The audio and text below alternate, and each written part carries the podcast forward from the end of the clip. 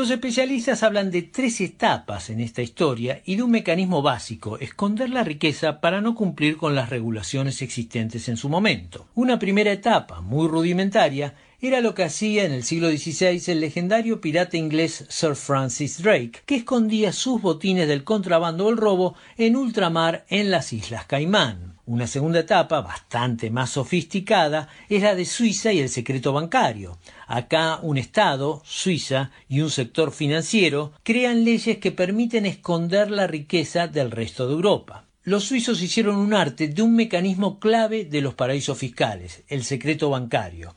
Pero en la posguerra ocurrió algo más, un nuevo desarrollo que diseminaría a los paraísos fiscales por todo el planeta.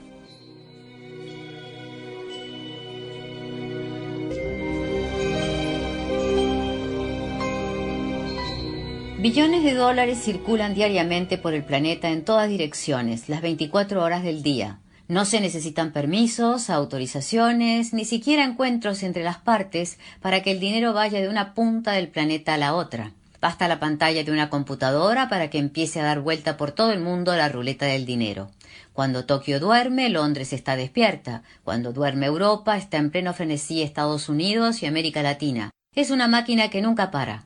Pero no siempre fue así. El orden global, que surgió después de la Segunda Guerra Mundial, se basaba en un estricto control de capitales tanto en el mundo desarrollado como en el mundo en desarrollo. En el Reino Unido, por ejemplo, si uno quería viajar tenía un límite de dinero para llevar al extranjero. Había que llenar formularios, explicar el retiro de moneda extranjera y aceptar que había un tope. También las compañías tenían que pedir autorización para obtener moneda extranjera y tenían que demostrar el uso que pensaban darle a la moneda, es decir, qué iban a pagar con ese dinero que cambiaban en el Banco Central. Y ese dinero solo podía pagar operaciones comerciales, no operaciones especulativas. El Reino Unido en esto no era una excepción. Eso sucedía en todo el mundo, este tipo de regulaciones eh, fuertes del eh, capital. Y era parte de los acuerdos de Bretton Woods de la posguerra, que buscaban crear un nuevo funcionamiento para el sistema capitalista, que en ese entonces salía de la Segunda Guerra Mundial para meterse en la Guerra Fría. El Fondo Monetario Internacional y lo que luego sería el Banco Mundial eran dos de los pilares del Bretton Woods. Hoy son símbolo de la globalización. Pero en su origen, en el papel al menos, eran otra cosa eran un intento de estabilizar el sistema financiero y económico internacional, que todavía estaba sacudido por el crack del 29 y la recesión de los años 30, dos eventos que contribuyeron al triunfo del nazismo y a la Segunda Guerra Mundial. La idea original era lograr un sistema internacional equilibrado, que no volviera a sufrir corridas cambiarias, desempleo masivo, derrumbes bursátiles, es decir, curiosamente, todo lo que está pasando hoy en día. En el acuerdo de Bretton Woods se favorecía, por un lado, una lenta liberalización del comercio mundial y al mismo tiempo un estricto control de capitales. Pero la presión de los intereses creados, de los bancos y sectores muy influyentes, consiguió diluir los acuerdos de Bretton Woods y crear los agujeros legales necesarios para erosionar este control de capitales. Nicholas Jackson, autor de Las Islas del Tesoro, explicó a Justicia Impositiva cómo fue el proceso.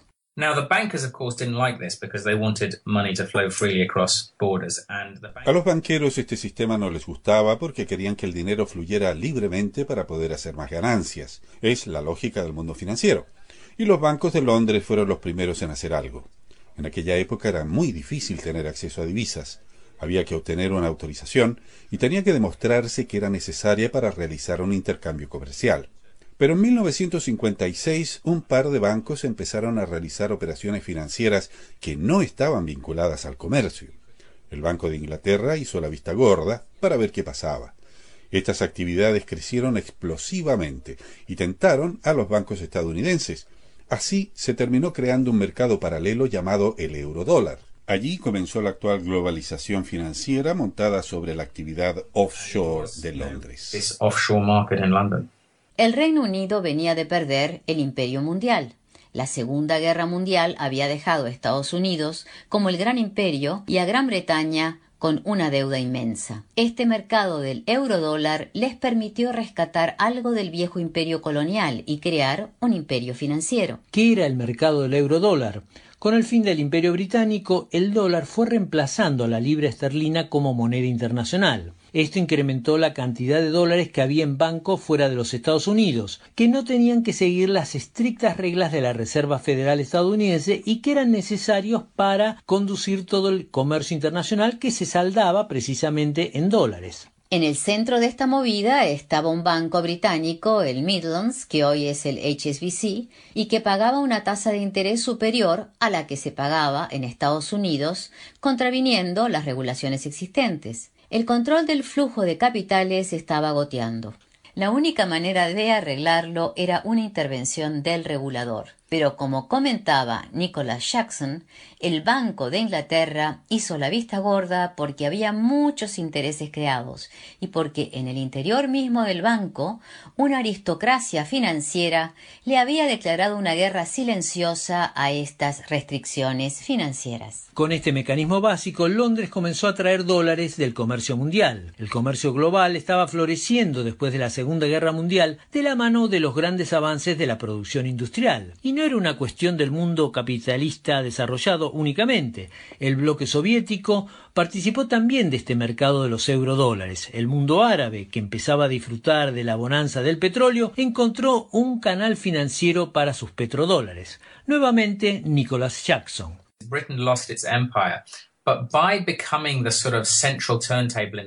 Gran Bretaña perdió el imperio, pero conservó un lugar central para las finanzas de muchos países. Cuando vino la gran espiral de los precios del petróleo, por ejemplo, ese dinero se canalizó a través de Londres, y a través de Londres impactó en todo el mundo, incluso en América Latina. De manera que no es exagerado decir que Gran Bretaña perdió un imperio, pero ganó otro de orden financiero. Los soldados se fueron, los administradores del imperio también, pero el dinero seguía estando allá. Como el mismo Nicholas Jackson, autor de Las Islas del Tesoro, señala, esta apertura del mercado de capitales y esta lenta erosión de los controles para la especulación financiera estuvieron en el centro del endeudamiento de América Latina que terminaría con la gran crisis de los años 80. En efecto, financiada a tasa bajísima en los años 70, abultada enormemente por esta facilidad con que se adquirían préstamos, el barco de la deuda externa latinoamericana se convirtió en una suerte de Titanic, que se hundió en 1982, primero en México, luego en Argentina y Brasil, es decir, en las tres economías más importantes de la región, y que llevó a la llamada década perdida y a la privatización de los años 90. Escuchemos a Nicholas Jackson, autor de Las Islas del Tesoro.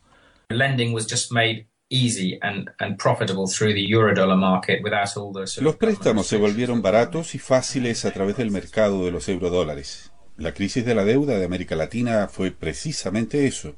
Los países se endeudaban y muchas veces, en cuestión de semanas, el dinero que entraba a América Latina volvía a reciclarse en los paraísos fiscales del sistema mundial, desde las Islas Caimán hasta Suiza o Panamá, donde terminaban engrosando las cuentas de los ricos y poderosos de Argentina, Brasil, Colombia, México. rich and powerful people in Argentina, in Colombia, in Brazil, Mexico. Nicholas Jackson, autor de Las Islas del Tesoro.